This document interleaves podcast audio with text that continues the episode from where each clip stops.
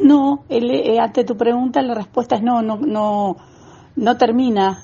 el hecho dentro del recinto de la Junta Departamental, porque una vez levantada la sesión,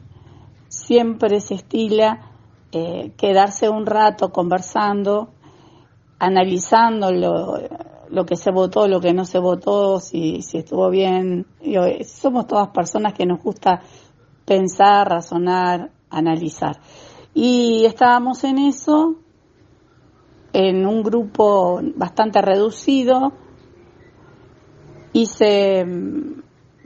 se, se hace presente a ese grupo reducido el señor Pedro Lezagoyen, yo con una actitud pensando que me iba a pedir disculpas, eh, bueno, no, no fue eso lo que pasó, redobló la apuesta y, y como habían otros ediles,